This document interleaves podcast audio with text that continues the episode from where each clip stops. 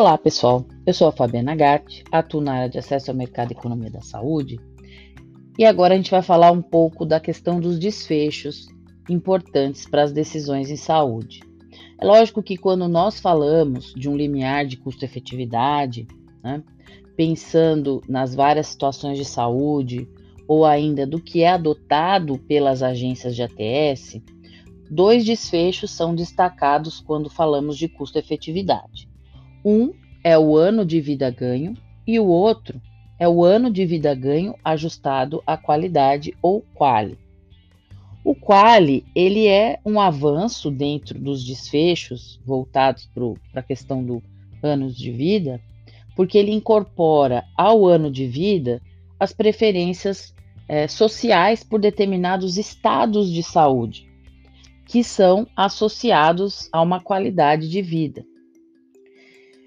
Porém, essas, essas formas usuais de mensuração de desfecho em saúde para avaliação de tecnologias também são questionadas por não necessariamente incorporarem princípios éticos ou ainda o valor da inovação. Já foi demonstrado né, que alguns pressupostos do quali, como a sua equivalência, um quali adicionado à sobrevida de uma criança, teria em princípio o mesmo valor que o quali adicionado à sobrevida de um idoso, eles não são necessariamente robustos, sendo que, em determinados contextos, né, a disposição a pagar da sociedade por um quali é maior para tratamentos que estendem a vida em relação a tratamentos que melhoram a qualidade de vida, que curam em relação aos que tratam as doenças e para melhoras em condições mais graves de saúde.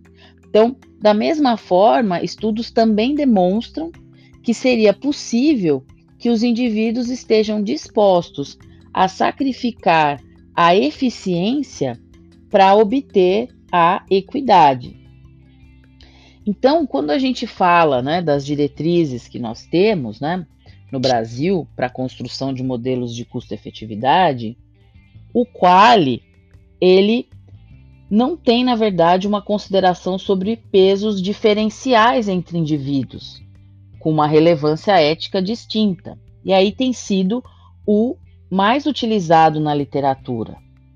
Apesar disso, é importante considerar que, por mais que tenhamos aí estimativas ótimas, é, é possível que é, um desfecho específico né, não vai ser capaz de englobar todos os fatores desejáveis dentro e fora de um sistema de saúde e assim representar o termo valor de uma alternativa terapêutica. Né?